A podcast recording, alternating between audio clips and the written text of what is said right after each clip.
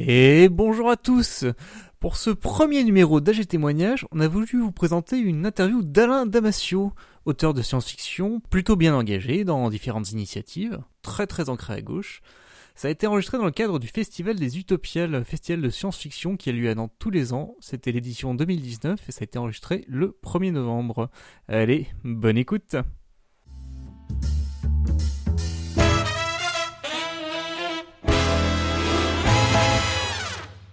Alain Damasio, bonjour.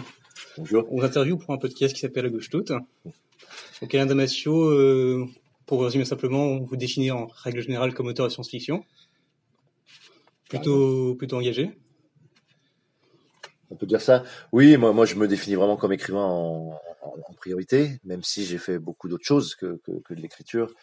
Enfin, j'ai fait de l'écriture, mais pour beaucoup d'autres médias, puisque j'ai voilà, j'ai fait de la série télé, j'en fais de la série télé, je fais de la fiction radiophonique, je fais euh, du jeu vidéo, de la scénarisation de jeux vidéo, je fais un album, je fais maintenant de la scène, comme ce soir.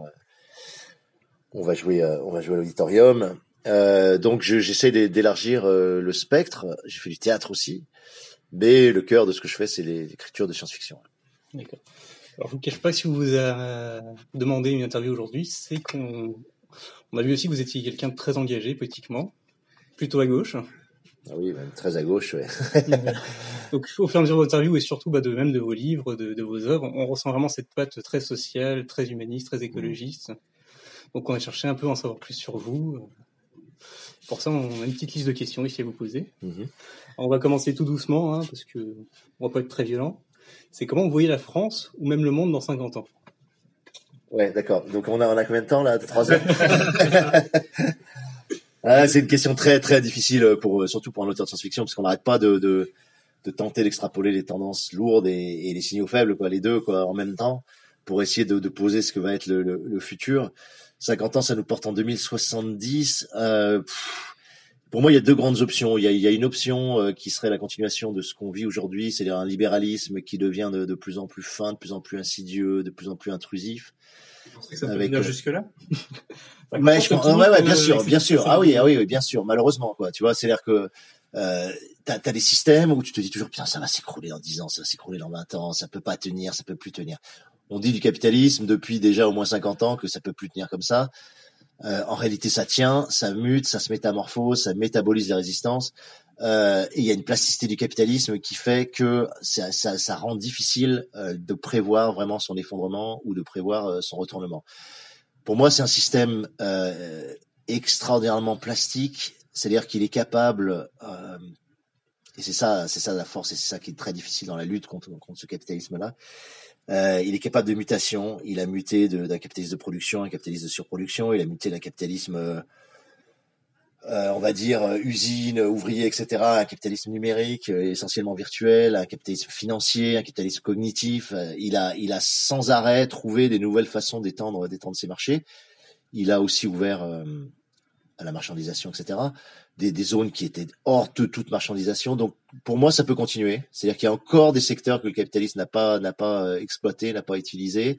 Je pense que les mécanismes d'auto-exploitation qu'il a mis en place avec les GAFAM vont encore se développer. Ouais, donc, donc je, pour moi, ça peut tenir encore. Ça dépendra de, de j'ai envie de dire, des terres rares, ça de la capacité à, à, à, continuer à repayer ces métaux précieux dont on a besoin pour, pour les, les ordinateurs, les smartphones et toute l'économie euh, numérique. Donc, si l'économie numérique peut continuer à tenir, c'est-à-dire que si on peut continuer à avoir des taux de pénétration de 90-95% de, de, du smartphone euh, dans les mains des, des, occidentaux et pas seulement des occidentaux, des africains, des, des asiates, etc. Dans ce cas-là, bah, toute l'économie de la trace, tout euh, tout ce capitalisme de l'attention où on capte ton attention en permanence, on le sollicite, on l'utilise, on la, on s'en sert pour produire de la valeur, tout ça peut, peut continuer. Donc, je, je, je vois une possibilité là-dessus avec encore plus d'avancées sur ben voilà privatisation des villes, euh, privatisation de l'éducation nationale, privatisation de la santé, privatisation de, de tout ce qui est encore commun et partagé et qui fait partie de, des services publics. Là, il y a encore de la marge, c'est-à-dire que on a poussé sur les banques, on a on a poussé sur les assurances, on a poussé euh, et là, l'éducation, qui est un marché colossal, plus on détruira euh, l'éducation nationale, ce qui est en train d'être fait, plus tu vas ouvrir un marché énorme sur le sur le privé euh, pour ça.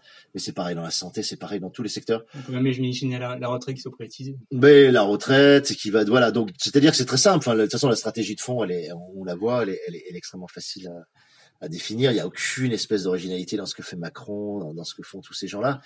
Euh, c'est simplement qu'ils essaient de monétiser tout ce qui est encore commun, partagé, euh, tout ce qui est encore euh, public, tout ce qui est encore ouvert, tout ce qui est encore démocratique. Ils essayent d'en faire, d'en faire la source d'une valeur, quoi, de, l'extraction d'une valeur. Donc, donc ce mouvement peut continuer. Ça, c'est le, scénario, je dirais, ultralibéral possible. Et puis après, tu as l'autre scénario qui est de dire il y a un effondrement, effectivement. Euh, des ressources, c'est-à-dire soit ressources énergétiques euh, carbonées, euh, type euh, voilà gaz naturel, pétrole, charbon. Du coup, cet effondrement de, de, des ressources énergétiques ou en tout cas son renchérissement très très très très élevé va faire qu'on va devoir modifier complètement nos mode de vie, nos déplacements, on prendra quasiment plus l'avion, même la bagnole, ça sera compliqué. On va devoir retrouver les mécanismes de solidarité. Euh, je pense qu'il y a un mouvement très fort de renouement avec le vivant, avec l'écologie qui se mettra aussi en place. Euh, et il y a peut-être tout un ensemble de bonnes nouvelles qui vont venir paradoxalement de ce qu'on appelle euh, à tort pour moi l'effondrement, alors que c'est simplement des, des, des, des, chutes de niveau de vie qui vont nous, nous, arriver, mais qui peuvent nous permettre de sortir de cette espèce d'existence de monade petite bourgeoise dans laquelle on vit aujourd'hui euh, et réouvrir euh, tout un champ de solidarité. Donc ça, moi, je, je, je, je suis assez confiant là-dessus que, que ça peut bien se passer et on sortirait de l'high-tech pour aller vers le low-tech. Enfin, il y a plein de choses qui, vont, qui peuvent se produire. Et sans vouloir vous, vous cantonner à votre rôle et votre métier d'auteur, est-ce que vous pensez pas qu'une des batailles là-dessus, entre les deux scénarios, c'est aussi une bataille des mots? J'ai l'impression que le capitalisme est en train aujourd'hui de perdre un peu, un peu, hein, pas complètement, la bataille des mots, c'est-à-dire qu'ils n'arrivent plus à, à, définir les concepts qu'ils essaient de mettre en avant, soit sans faire appel à des concepts dont une majorité de gens savent qu'ils ont échoué, ou en essayant d'en inventer de nouveaux qui n'impriment pas. Ouais, c'est très intéressant ce sujet. Je, je, je, je suis pas sûr. J'aimerais, j'aimerais, j'aimerais que tu aies raison, évidemment, quoi. Je trouve qu'ils sont encore très forts euh, sur des mécanismes de novlangue, sur des éléments de langage, sur, sur, sur, sur la capacité à trouver des mots qui, qui, qui, qui en fait signifient exactement l'inverse de ce qu'ils font et à ancrer ces mots. Je trouve qu'ils arrivent à le faire quand même relativement bien encore. Parfois, ça ne marche plus. T'as raison, ça n'emprunte plus. C'est-à-dire que la communication a atteint un stade tellement, euh, tellement féroce que les gens euh, voilà, même un gamin de 12 ans sait ce que c'est que la publicité, sait ce que c'est qu'un slogan, sait ce que c'est qu'une manipulation euh, de com. Donc peut-être qu'il y a une résistance plus facile à ça. Malgré tout, ils ont, ils ont énormément d'experts et en sémantique, ils essayent toujours d'imposer quand même un certain nombre de choses. Après, moi je dis c'est plus, c'est plus du côté de la résistance qu'il faut être très fort, c'est-à-dire démonter en permanence, décrypter en permanence, inversé, avec l'humour, beaucoup avec l'humour, et ça on fait pas. Non, non, mais on fait pas assez du tout. Même moi, je suis trop sérieux, etc. Je fais pas assez dans l'humour. Il y a vraiment des choses où il faut, il faut, retourner dans la drôlerie, le, ce qui, ce qu'ils mettent en place. Il faut mettre l'humour au service du sérieux. Ouais, ouais, c'est pas toujours évident, tu vois. Mais t'as des trucs tellement hallucinants. Quand les... je me rappelle une phrase comme ça où le, où le mec, c'était le, je sais plus, c'était donc le, ministre de la santé à l'époque, c'est avant Buzine, qui sort. On va, euh, comment il a dit exactement, mais c'était fou. On, on va, euh, on va limiter le nombre d'hôpitaux pour mieux soigner les gens, tu vois. Oui. Et tu vois, et tu, et tu comprends dans la logique libérale, c'est la qualité de service. Tu, tu vois, voilà, mais mais, mais mais, mais, mais, le gars, il est, il est sincère quand il dit ça. Enfin, tu vois, ça, il croit vraiment que. Euh, et, et, quand t'écoutes au premier degré, tu te dis non mais tu te fous de ma gueule, quoi. tu vois, c'est comme si tu disais voilà, on va augmenter le nombre d'élèves dans la classe pour mieux enseigner. Enfin, tu vois, c'est donc tu, tu, arrives à des à des éléments, des oxymores complètement insupportables, quoi, complètement fou, quoi, et que les, les gens te disent donc à un moment donné, ça peut être super drôle et je pense qu'il y aurait vraiment un truc à faire là-dessus. Mais euh... voler les mots.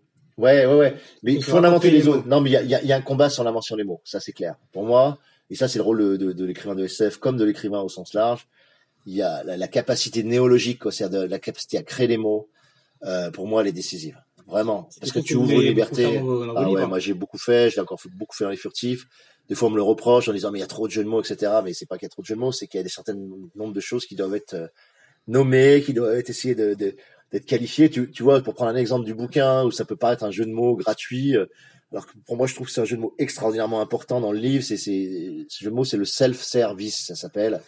C'est-à-dire que le, le CER s'écrit S-E-R-F et euh, vraiment ce vice ou cette perversion de l'auto-servage, de l'auto-aliénation. Pour moi, c'est clé aujourd'hui. C'est-à-dire que la société de contrôle, s'il a aussi bien abouti aujourd'hui, c'est que on a mis en place tout un ensemble d'outils que les gens empoignent pour maximiser leur auto-addiction, leur auto-exploitation, leur auto-aliénation. Et c'est ça, c'est relativement nouveau. C'est-à-dire que c'est là qu'ils ont été très forts, c'est qu'ils ont, sans nous pousser, sans mettre un flingue sur la tempe, sans utiliser des systèmes disciplinaires, juste en mettant à disposition tout un ensemble de technologies extrêmement fluides, agréables, cajolantes, choyantes, etc., ils nous ont amené à maximiser cette auto-addiction qu'on a en nous comme une pente naturelle, si tu veux, quoi. Et donc le l'aérodynamique du pouvoir, elle est extraordinaire aujourd'hui grâce à ça, parce que c'est nous qui exerçons le pouvoir sur nous-mêmes, tu vois. Le jeu JEU au service du jeu JE. Ouais, ouais, ouais, c'est, ouais, ouais, tout à fait. C'est une façon de le dire aussi. Mais euh, et par exemple de poser ce mot self-service, pour moi, voilà, tu pourrais dire auto-aliénation, tu peux dire auto-exploitation, mais c'est des mots assez froids, tu vois. Mais de voir, de dire, c'est comme si j'entrais dans, un, dans, un, dans une cafétéria, tu vois, il y a toutes les applis, il y a tous les logiciels, il y a tous ces outils connectés, et hop, je les mets sur mon plateau, je vais les bouffer, et, euh, et je suis dans cette vis d'auto, tu vois. Et, et, et, ce jeu de mots, pour moi, il est, c'est un bon jeu de mots, voilà. Et c'est un jeu de mots qui dit plus que auto-aliénation, qui dit plus qu'auto-addiction, même si le mot stricto sensu conceptuel, euh, c'est ça. Ne serait-ce que de le voir écrit d'une façon différente, quelque chose d'original, on va s'y intéresser, ça va nous marquer beaucoup plus, on va se concentrer en mode pourquoi ça a été écrit comme ça? C'est là qu'on va se remettre dans le contexte, c'est-à-dire effectivement, c'est ça le concept. De la curiosité naît l'étymologie en fait aussi. Ouais ouais. Et puis après, toi des mots comme technococon par exemple, moi technococon, je trouve que c'est un très bon mot. Euh, à la fois parce que poétiquement, il, il, ferme bien avec le on, le haut, il ferme bien cette, cette dimension de la chrysalide, euh, de fibre optique dans lequel on est, tu vois. Et, et je trouve qu'il dit quelque chose de notre réalité, qui est pas de dire juste on est aliéné à la technologie. Non, on est dans un cocon technologique qui nous choisit, qui nous fait plaisir, qui nous fluidifie la vie, qui nous la facilite. C'est pour ça qu'on y est bien. Et, en même temps, ça nous tiédit la vie, ça nous la coupe, etc. Tu vois. Donc euh, voilà. Bah, justement, en parlant de technococon, de dérives de technologie, on aurait une question à vous poser, c'est comment peut-on dénoncer aujourd'hui les dérives des nouvelles technologies sans tomber dans le syndrome ça fait réfléchir? Les, vraiment le, côté technophobe, la dénonciation directe. Bah, je pense notamment à... On a fait de télé à faire. Ouais. L'année dernière, ouais. il y avait ce court métrage qui s'appelait, c'est l'année dernière aux Utopiales, ah qui a remporté un prix du public qui s'appelle Ironie, euh, qui était une dénonciation qu'on n'a pas du tout appréciée en fait de notre côté, puisque c'était une dénonciation purement technophobe de ce que vous avez gratuite vulgaire et qui n'apportait aucune. Ah ouais, ouais d'accord. Ouais. Je connais pas le, le, le cours. Ouais. C'est un court métrage qui est disponible sur YouTube et en fait, ça rejoint la question que vous a posée JB, c'est-à-dire euh, comment être dans un entre-deux, justement dans la critique, dire effectivement dénoncer le cocon, les algorithmes, euh, les, euh, les l'amusement qui sert en réalité à l'aliénation, et en même temps ne pas dire bon bah on, ça je le balance et de pas se limiter à juste être non mais là-dessus enfin pour moi c'est très simple mais simplement c'est pareil les mots sont pas là et c'est et les gens font pas le boulot. Il y a un peu Bernard Stiegler qui fait le travail, etc. Mais je trouve qu'il y a un gros vide, tu vois. Moi, c'est pas normal. Je vais te dire que mes livres remplissent ce vide-là. Il devrait y avoir en termes de philo, euh, des techniques, de la technologie, des gens intéressants capables de vulgariser le truc. Mais c'est très simple. Il faut trouver un art de vivre avec la technologie. C'est tout, tu vois.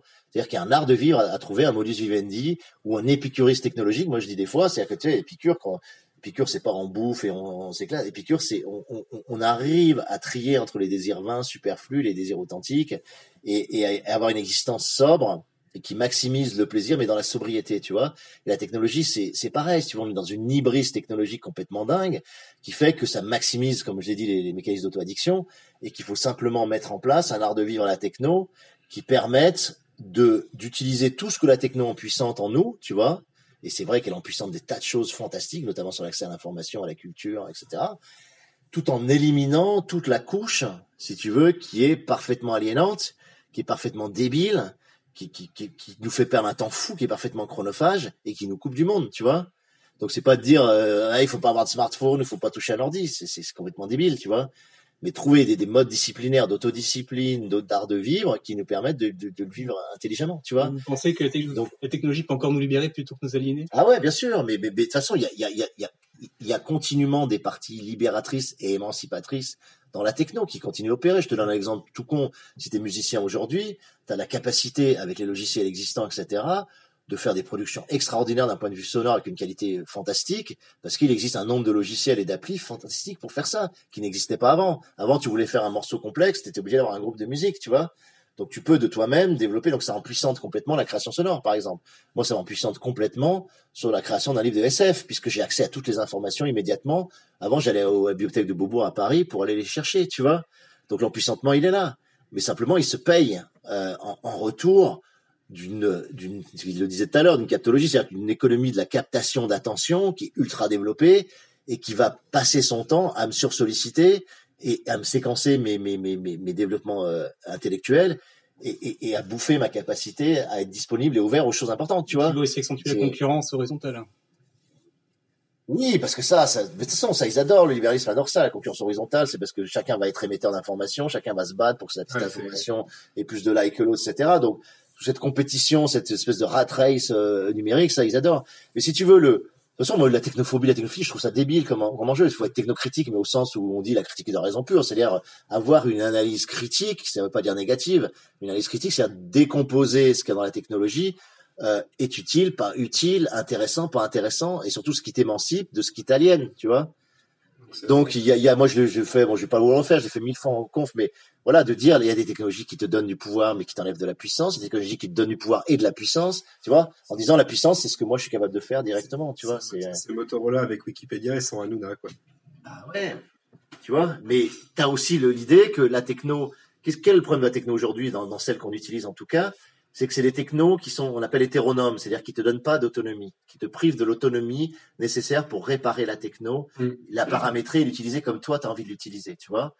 Et ça, c'est des trucs posés par Ivan Illich dès les années 70, tu vois. Il te dit, t'as un vélo, ok, tu, tu, tu te pédales à vélo, ta chaîne saute, bah, tu prends ta chaîne, tu mets les mains dans le cambouis, tu, tu remets ta chaîne et tu redémarres. C'est-à-dire que tu as une autonomie de réparation par rapport à la technologie que tu utilises. Aujourd'hui, tu as une bagnole, tu appuies sur on, ça démarre pas, qu'est-ce que tu fais? Bah rien, tu, peux ouvrir le capot, tout électronique, tu vois. Donc tu appelles le réparateur, c'est lui qui vient et qui va réparer ta bagnole. Donc tu n'as aucune autonomie. Et ça, c'est pas émancipateur. Ce qui est émancipateur, c'est de pouvoir, toi, hacker, c'est-à-dire hacker, c'est-à-dire bricoler, bricoler la technologie qu'on te donne, tu vois. C'est pour ça que moi je suis à fond pour les low-tech par rapport aux high-tech, parce que les low-tech, c'est la technologie résiliente, sobre, réparable, utilisant peu d'énergie, tu vois, polluant moins, etc. Ça veut dire c'est des technologies que tu peux empoigner, utiliser, tu vois. Voilà, c'est tout. Donc, euh, donc il y a des critères, mais et, être technocritique, c'est dire, je mets en place des critères pour déterminer si cette technologie qu'on m'amène, c'est intéressant que je l'utilise ou pas. Voilà, c'est ça être technocritique. Et il y a des critères. Moi, voilà, je t'en donne là, euh, je t'en ai donné deux. Pouvoir, puissance, hétéronomie ou autonomie. Tu vois, déjà, ces deux critères. Après, il y en a plein d'autres, si tu veux, que tu peux mettre en place. Mais ces deux-là, ils sont. euh, Après, tu peux avoir le critère hétérologique, tu vois. Tu peux dire, euh, est-ce que cette technologie pollue Est-ce qu'elle pollue en amont, simplement pour fabriquer le smartphone En aval, parce que c'est pas recyclé Quelle masse d'énergie elle va mobiliser, etc. Qu'est-ce qu'on va être obligé d'extraire en terre rare pour faire ce putain de rectangle euh, de smartphone, tu vois donc ça, c'est un critère, c'est le critère écologique, c'est le critère de pillage de la planète, c'est le critère d'exhaustion des ressources, tu vois. Donc là, tu as déjà trois critères, mais il y en aurait d'autres, voilà. Et c'est ça, de dire être technocritique, c'est ça, c'est pas dire technophobe, mais on s'en fout tout. L'homme est technique, quoi. Je veux dire, l'homme, on, le dit, je veux dire, nous, on vient au monde, on n'est pas simplement né, on vient au monde par la technologie. C'est à partir du moment où on a pris une pierre, on a commencé à balancer sur un oiseau à distance, qu'on a mis en place un premier rapport technique au monde. Et c'est ça qui nous a fait sortir de, l'animalité classique, parce qu'on est créateur d'outils.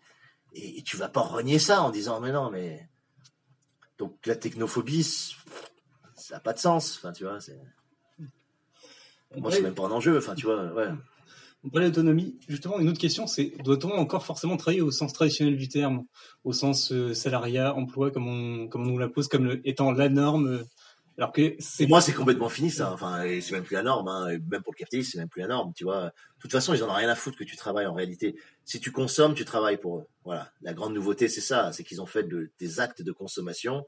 Quand tu rentres chez toi tu vois tu peux travailler. Mettons tu es à mi-temps tu travailles 5 heures le matin et tu rentres chez toi le soir tu regardes des vidéos YouTube tu télécharges des, des, des, des séries tu, euh, tu, tu, tu joues à des jeux même des jeux gratuits euh, mais qui comportent des publicités. En réalité tu produis de la valeur pour le système. Donc, consommer, c'est générer un capital.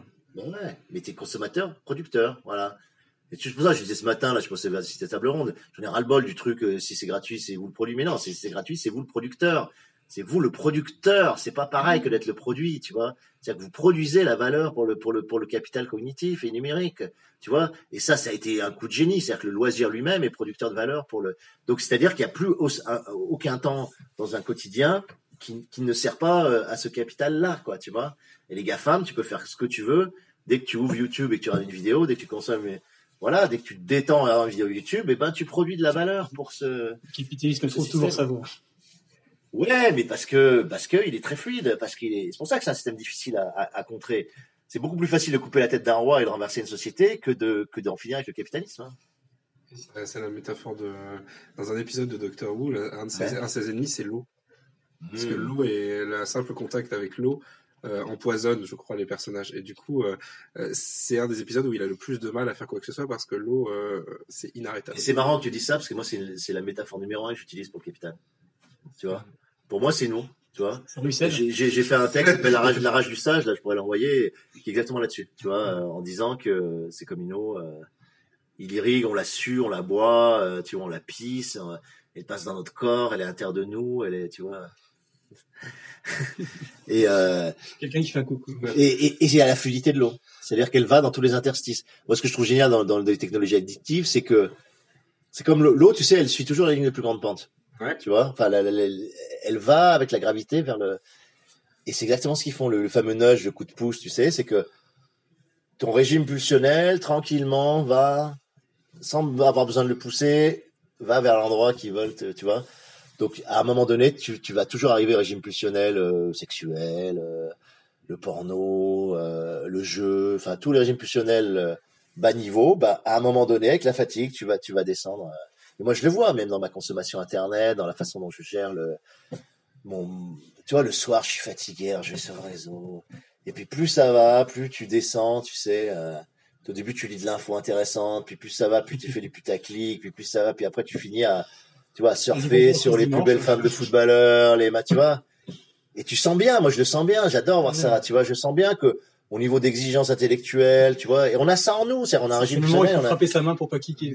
et c'est et, et à la fin tu cliques pour voir des visages de de de de, de nanas, euh, tu vois, parce que euh, t'as envie de voir de la beauté, puis ton régime pulsionnel il est tombé, et tu vois, c'est c'est génial, enfin tu vois. On cherche toujours une petite zone de confort pour. euh, Et, ça, ils le savent, ils le savent. Tu sais, c'est la théorie de la charge mentale, c'est-à-dire qu'ils te, te sollicitent tellement qu'au bout d'un moment, la charge mentale t'a fatigué suffisamment cognitivement pour que tu, pour que tu décroches dans le pulsionnel, tu vois. Donc, euh, c'est fort.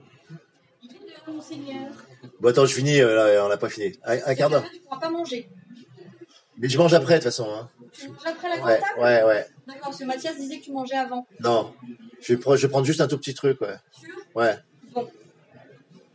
T'es à l'heure à la... euh, Oui, oui, euh, non, on fait un quart d'heure et c'est bon là. Ouais. Ce sera diffusé par contre. hein. Justement, on parlait du travail. Ok, euh, Euh, donc ouais sur le travail, bah, j'ai peut-être pas répondu à votre question, mais mais mais tu vois tu vois sur le sur le travail, enfin euh, bon, on sait que le CDI c'est aujourd'hui 90% des des, des des des postes donnés sont en CDD, hein. Il faut faut Ouais. ouais. C'est devenu la, la période d'essai en fait. Les- voilà et et et après de toute façon bah précarisation maximale. euh, De plus en plus d'efforts aux gens alors qu'on n'a jamais autant produit. Le PIB par habitant pourrait être euh, aussi élevé qu'il veut. On va pas parler de croissance et de croissance, sinon on en aura pour euh, éternité. mais- Non, moi- moi, ce qui me frappe, tu vois, le, le plus, ou, enfin, aujourd'hui, là, en ce moment, surtout, c'est que, euh, et là, on s'est fait vraiment, vraiment baiser. On peut pas dire les choses autrement, quoi. C'est-à-dire que la plupart des grandes boîtes a mis en place. Alors, avant, ils externalisaient le travail sur des fournisseurs, tu vois, sur des, euh, sur des sous-traitants. Et, et ils ont eu cette idée. Euh, alors, c'est pas, c'est pas une idée géniale, mais c'est juste la, la logique du capitalisme ils ont externalisé le travail sur le consommateur. C'est le consommateur qui fait le travail. Ouais. Et dans le monde numérique, c'est particulièrement vrai. Regarde n'importe quel billet de train, d'avion. Avant, c'était des secrétaires qui te demandaient ton nom, ton prénom, qui les remplissaient et qui euh, et, et toi, tu avais juste à dire le truc et on te faisait ton billet. Et quand tu arrivais au guichet de l'aéroport, on te donnait ton billet. Il y avait tout un ensemble de personnel. Aujourd'hui, tout ça a été automatisé. Mais automatisé, ça veut rien dire. C'est pas que ça a été automatisé, c'est que tu es devenu l'administrateur ou la secrétaire de ta propre vie, quoi, tu vois. C'est-à-dire que c'est toi-même qui remplis tous les formulaires. Regarde le nombre de fois par jour où tu remplis des formulaires avec ton nom, ton prénom, ton adresse, ton téléphone, etc. Hallucinant en réalité, tu vois. Il y a moyen de voir ce phénomène avec un point de vue de gauche, disons que euh, le point de- pour moi, après l'évolution de la société qui était désirable, c'était justement pas d'abolir le travail, mais de le diminuer au minimum. Mhm. Et justement, est-ce que en, re- en individualisant un petit peu euh, les tâches de travail, on n'élimine pas ces métiers qui, de, de fait, n'étaient pas des métiers extrêmement valorisants ou en tout cas émancipateurs. La vraie difficulté après derrière, c'est qu'est-ce qu'on a fait de ces personnes-là euh, derrière? On a, on les a pas Ah, émancipées. dé- déjà, la, la- la première chose, malheureusement, c'est qu'effectivement, on a éliminé des, des- des- des métiers d'intermédiation, en Mhm. fait, tous ces métiers d'intermédiation, et euh, mais que ça fait que maximiser les marges de, de ces entreprises-là. Elles ont récupéré toute la plus-value de, de, de ça. La démarche aurait pu être utilisée. Alors après, la démarche aurait pu, voilà, ça, ça aurait pu être communisé, etc. Ça n'a pas été fait. Bon, et, et, et surtout, c'est qu'en réalité, le transfert euh, de ce travail-là a été fait sur Alors tu peux dire oui, c'est plus démocratique puisque tout le monde chaque jour fait des tâches administratives. C'est vrai, tu vois.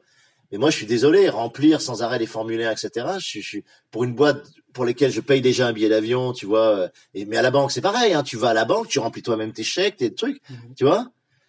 Alors avant, t'arrivais, tu jetais tes chèques et, et tu vois, il y avait une personne qui remplissait, qui, tu vois. Et c'est partout comme ça. Enfin, tu vois, je veux dire, tu, tu aujourd'hui, tu vas chez McDo et à chaque fois, ça m'hallucine. Ils te mettent des grands écrans, tu fais toi-même toute la commande, tu vois? Et qu'est-ce qu'ils font les gens à la caisse Rien. Ils appellent euh, carte bleue euh, 27 et, et tu payes, c'est tout, tu vois. Et, Et ils ont envie de pouvoir les enlever, ces gens-là. oui, mais ils vont réussir à les enlever. Mais, mais ça veut dire quoi? Qu'est-ce qui s'est passé? Le travail, il n'a pas disparu. Le travail, c'est nous qui le faisons, c'est tout. Et ce qui est gé- génial, c'est que les gens, ils sont presque contents de taper sur leur truc et de faire ce travail-là. Ça, ça me fascine, quoi, tu vois Ils cherchent un confort, en fait. C'est très, l'exemple de McDo est très bon parce qu'en fait, McDo a réussi à imposer les machines pour une, une raison qui est pas souvent euh, évidente, c'est que la réalité, c'est à permettre le contrôle du budget pour la personne qui passe la commande. Alors qu'avant, à l'énoncé de, euh, du menu, on- intéressant ce que tu dis, ouais, ouais, à c'est vrai. l'énoncé du menu, il y avait juste le prix qui était annoncé par euh, la personne qui se trouvait derrière la caisse. En fait, c'est toujours comme ça que le travail s'impose à nous, c'est-à-dire qu'on on échange une tâche de travail contre un confort. Ouais. Oui, et contre une maîtrise. C'est-à-dire une maîtrise, euh, c'est-à-dire que tu contrôles effectivement ton budget. Ce que t'avais, ça c'est super intéressant. Hein. Mais je pense que si tu regardes l'économie de désir qu'il y a sur le fait de, de, de, de faire ça sur l'écran McDo plutôt qu'à la caisse, il y aurait plein de choses. À... Moi, je pense qu'il y a une minimisation de l'interaction sociale aussi, tu vois, qui, qui pour les gens timides, etc. Mais, mais, mais si, ça serait intéressant de creuser, tu vois, et de voir pourquoi ça marche, tu Bien vois. surtout en grande ville, euh, on cherche le minimum de contact quand on se sent harcelé constamment, toujours sollicité. Ouais. Mais aussi, euh, McDonald's, qui un, autre point, c'est de se dire, euh, l'argument, c'est, bah, ce sont des, des jobs que pas grand monde ne veut, si ce n'est pour l'argent. Donc on peut s'en débarrasser. Le problème, c'est qu'on ne fait rien derrière pour que ces gens-là puissent permettre de, de vivre euh, confortablement. Non, sans- tu, là, pour le coup, tu maximises les marges, c'est hallucinant. Tu, tu réduis les postes de travail de façon il y a encore moyen de faire pire avec les big, avec la, la stockage de données. Il est tout à fait possible de stocker une photo de l'individu et de lui proposer les menus qu'il prend le plus Ouais, ouais, ouais, complètement. Bah, bientôt, tu arriveras, tu mettras ton truc et on te proposera Mais la. Chine le fait. La, la Chine. C'est ce que j'ai commandé Nespresso en ligne, c'est- ils me font la dernière commande, qu'est-ce que tu vois. Mais ce qui est intéressant, c'est que quand les gens le disent le travail est automatisé ou la productivité s'est accrue, c'est pas vrai. C'est pas plus productif. Tu vois, il n'y a pas d'économie de temps. euh, simplement, c'est nous qui faisons le boulot. Sur McDo, c'est typique. Hein. La commande, il faut toujours la faire. Il faut toujours choisir les trucs. Et on n'économisera jamais ce, ce, ce temps-là. Simplement, c'est externalisé sur le consommateur. Tu vois. Et, et les- Donc, encore une fois, t'es pas le produit, t'es le producteur de. de, de- voilà. et de nombreux restaurants n'apportent plus la note. Il faut aller la demander à la caisse. Ouais. Alors, ça, c'est deux, communiqué par les anglo-saxons. deux C'est dernières encore autre chose. Deux dernières questions sur le thème euh, changer les choses. Mhm. Alors, c'est le thème de notre dernier épisode, mais est-ce que vous auriez des idées sur ce que pourrait constituer une sixième république? Euh, Désolé. Vous parliez de l'eau pour vous donner une idée. La sixième République, on pourrait voir ça comme comment on construit les murs. Oui, oui, oui. Mais il y a tellement de choses. Enfin, tu vois, il y a tellement de choses. Euh, moi, la première mesure, j'ai, envie de te dire, euh, ça serait l'héritage. C'est marrant, hein, mais euh, je, je, supprimerais l'héritage. Vraiment, quoi. Tu vois, c'est-à-dire que où je le réduirais à quelque chose de minimal. C'est-à-dire que je, je reprendrais le pouvoir prédateur de l'État sur l'héritage. Je pense que c'est une des clés absolues euh, de l'inégalité. Que les inégalités, c'est même pas le salaire, c'est les patrimoines. Quoi. Quand tu vois les niveaux de richesse, c'est, c'est patrimonial. À la rigueur, les écarts de salaire, ils sont pas si grands que ça quand tu regardes par rapport aux écarts de patrimoine.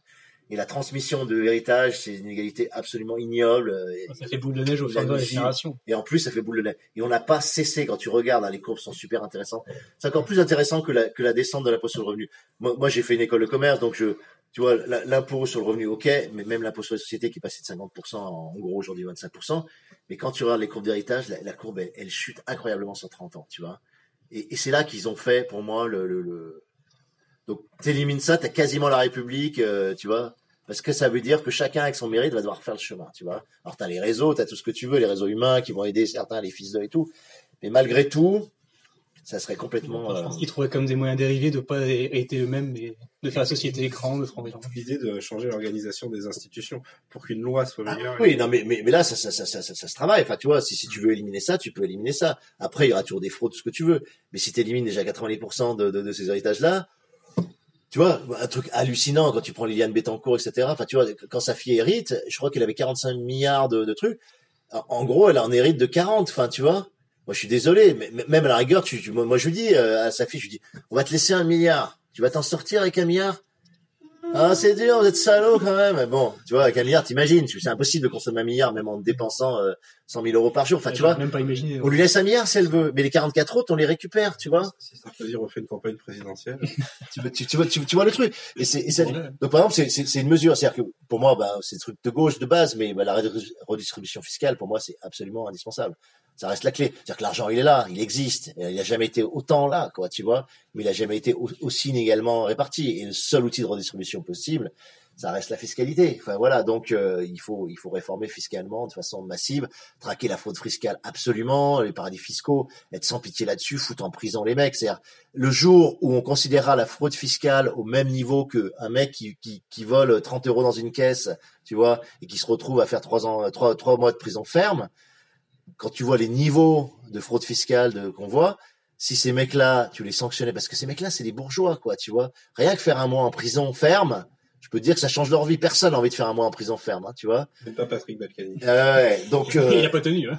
tu vois donc à un moment donné c'est c'est c'est c'est juste des lois c'est juste une justice c'est juste des lois c'est juste des sanctions et là tu changes tout tu modifies absolument tout en très peu de temps tu vois Mm.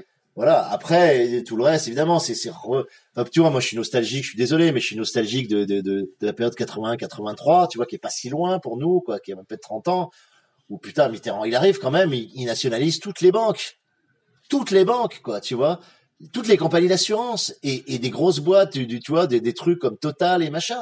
Tu Aujourd'hui, tu dis ça aujourd'hui, mais les mecs ils prennent pour un communiste acharné, un fou furieux. C'est c'est pourtant pas si loin que ça, tu vois. Donc moi aujourd'hui, c'est voilà, j'ai envie de te dire, euh, putain, euh, sixième République, ben on renationalise tout ce qui est fondamental pour l'État et notamment les banques, puisque en empruntant sur le marché bancaire international, on a mis les États dans une dépendance hallucinante, tu vois. Sur, Vraiment, pour l'instant, c'est pas trop parti pour. non, mais mais voilà, tu me dis sixième République euh, et c'est tout. C'est- Une idée sur l'institution? Sur quoi? Les institutions. Sur l'Assemblée, le Sénat. Mais moi, je, enfin, voilà, moi, c'est vrai que je suis, de toute façon, je suis souche politique plutôt, plutôt anard et plutôt, euh, plutôt pas institutionnel, plutôt destitutionnel, quoi, tu vois. C'est-à-dire que je, je, je considère que c'est plus important les dispositifs sociaux que les institutions, quoi. Voilà, je, je, je crois pas qu'une institution euh, réussit à... Pour moi, l'institution, c'est comme ça fige le mouvement. Il y a toujours un moment où, euh, où- où ça se dégrade et l'institution est corrompue, quoi, tu vois. Donc je je crois pas à l'institution, je crois à des, dispositifs de fonctionnement, si tu veux, comme je sais pas, tu donnes par exemple le prix libre. Je trouve que c'est un dispositif extrêmement fluide, qui est super intéressant et qui modifie énormément de choses sans besoin d'être institutionnalisé. Tu vois, voilà. Moi, je crois pas à la transcendance des institutions. Je, je, voilà, c'est ma grosse différence avec Lordon, qui, qui croit encore énormément euh, côté institutionnel. Moi, je crois pas à ça. Voilà, je, ou alors, c'est-à-dire que tu changes d'institution toutes les trois ans. euh. Donc, dans les, dans les trucs bon, dans les trucs de la République, bien sûr, pour moi, euh, des trucs évidents, euh, mandat tournant, mandat révocable, euh, euh, utilisation de, du tirage au sort sur certains postes, etc., élection sans candidat, enfin tout un ensemble de choses qui ont été mis en place par des, des, des voilà par des gens qui ont réfléchi à, à des modèles réellement démocratiques. Ça, c'est indispensable. Tu, tu, tu, c'est pas possible, quoi, tu vois. On pourrait pas faire ça. Hein? Selon vous, on pourrait pas faire ça. Non. Ah non, mais, mais parce que tu peux pas demander à quelqu'un qui a le pouvoir de renoncer sciemment à son pouvoir. C'est pas possible. C'est pas humain. Je tu crois vois. qu'il y a un candidat qui disait ça, non? C'est c'est c'est pas humain, c'est pas humain. Voilà, donc donc tu dois forcer par la loi le changement. C'est-à-dire qu'il d'abord il faudrait qu'il y ait un seul mandat. Toi, les Américains ils ont que deux mandats. Putain, déjà c'est cool. On se dit même si toi t'es hein. élu, euh, tu vois. euh, Ça a été mis en place sous Sarkozy, il me semble. Mais Ouais. ouais. hein. mais mais putain, quand même, tu vois, t'es t'es là, tu fais. euh, mais c'est pareil sur les députés, c'est pareil sur tout. Ça devrait être impossible de de recontinuer. Enfin, tu vois, c'est. euh, Par contre, les Américains l'ont pas, parce que les députés, des- les députés américains, c'est deux ans. Et une dernière question pour terminer. Peut-il y avoir des révolutions sans violence? Non, il peut pas y avoir de révolution sans violence, c'est absolument impossible. Donc euh, là aussi, on nous, nous c'est du bullshit, on nous raconte des conneries sur Gandhi, sur Mandela, etc. Enfin, enfin, faut regarder l'histoire, faut relire, faut, faut être sérieux, quoi. Tu vois, à un moment donné, il faut regarder ce qu'était l'ANC, pourquoi Mandela il prend 27 ans de prison, etc. C'est pas parce qu'il jonglait avec des avec des qui, enfin, tu vois, c'est qu'à un moment donné, oui, c'était un mouvement violent et que c'est la violence de ce mouvement qui, qui a ancré quelque chose.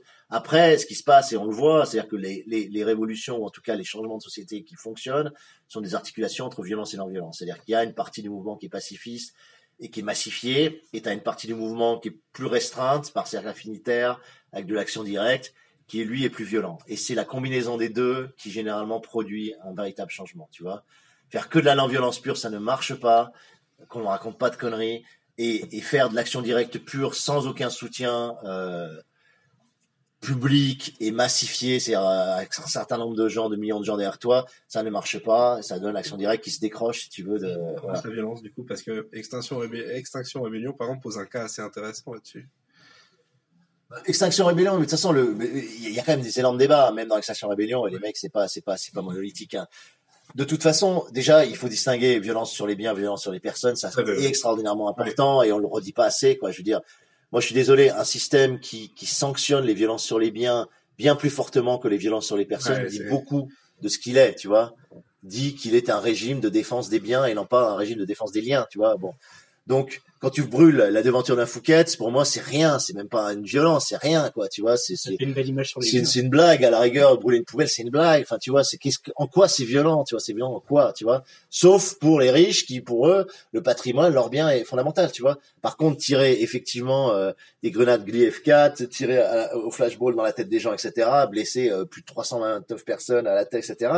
Ça, c'est une vraie violence. Voilà, c'est pas du maintien de l'ordre, c'est de la violence, quoi. Donc, euh, déjà faire la distinction et, euh, et de se dire que si on appelle violence effectivement d'attaquer les banques, d'en défoncer euh, ou de défoncer le Fouquet, ben oui, alors là je te dis oui, il faut être violent puisque effectivement attaquer euh, les, les, les, possesseurs de biens et les mettre en fragilité, en vulnérabilité, ça me paraît essentiel pour que les comportements changent, tu vois. Aujourd'hui, l'énorme problème, c'est que ceux qui sont en haut de la pyramide, ils sont absolument pas inquiétés, jamais inquiétés, jamais vulnérables, jamais touchés, jamais fragilisés. Et s'ils sont pas fragilisés à un moment donné dans leur corps, dans leur vie, dans leurs proches, s'il n'y a pas ce sentiment de précarité qui font eux subir en bout de chaîne à, à des millions de personnes, pourquoi veux-tu qu'ils changent d'attitude, quoi? Au nom de quoi, tu vois? Ils héritent de tout, ils ont tout, ils ont tous les capitaux, tu vois? Au nom de quoi? Ils- De la moralité, mais s'ils avaient la moralité, ils auraient déjà exprimé, tu vois?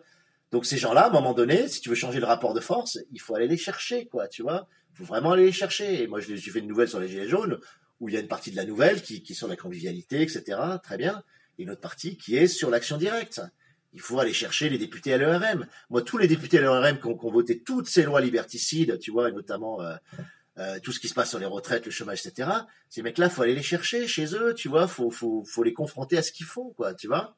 Voilà, c'est pas dire qu'on va les torturer, c'est pas dire qu'on va les frapper à mort, machin, mais ça veut dire que leur, faire comprendre physiquement et dans leur vie ce que ça produit, ce qu'ils votent, tu vois.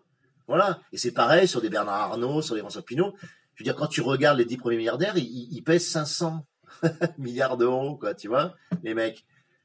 C'est totalement inadmissible. Ces mecs-là sont jamais inquiétés. Bah, à un moment donné, il faut aller les foutre dans une grotte au fond du Vercors et puis les laisser euh, mariner pendant dix jours et tu vois. Et qu'à un moment donné, pour les autres, alors pour eux, ça peut-être rien changer, tu vois, mais pour les autres, tu vois, c'est ça aussi, tu vois. C'est à un moment donné, c'est c'est de dire les gars, vous êtes plus à l'abri. Voilà. Aujourd'hui, ils sont trop à l'abri. Moi, ça, je suis convaincu de ça. Voilà. Donc, euh, il faut aller chercher. Pour terminer sur une note plus légère, vous auriez une petite blague à nous raconter. Oh putain, une petite blague. Ouais, je suis pas fort en blague. Euh... Nous, on aime bien faire un peu d'humour au fur et à mesure. ouais, Pour essayer-. Parce qu'en fait, si jamais, on- en fait, le problème, c'est que la situation est tellement grave qu'au bout d'un moment, les gens. Ouais, ouais, les gens plombent, etc. Non, mais moi, je suis pas. Par contre, je suis pas négatif. hein. Je trouve qu'il y a des mouvements extraordinaires qui se qui se produisent. Il y a, il y a plein de petits mouvements qui sont qui sont géniaux. Voilà, donc je suis pas, je suis pas du tout enfin, moi, noir ou négatif, mais. mais C'est la blague, hein, Non, non, Ah, il y a des trucs bien, hein Non, non, je suis, non, je suis nul en blague. J'ai pas de, je sais, pas en dire une blague. On me raconte plein. Je suis nul. Euh, si je t'en trouve une, je te dirais, mais non. Vous avez, vous avez parfaitement votre place dans cette émission. Si un jour, euh, notre troisième là. Et ouais, non, mais voilà. Après, bon, putain, on peut en parler des heures, mais c'est. Écoutez, Alain Damasio, ben, on arrive à la fin de l'interview. Merci beaucoup. Merci. Vraiment hyper Merci. intéressant. Merci à vous. Merci. À gauche toutes.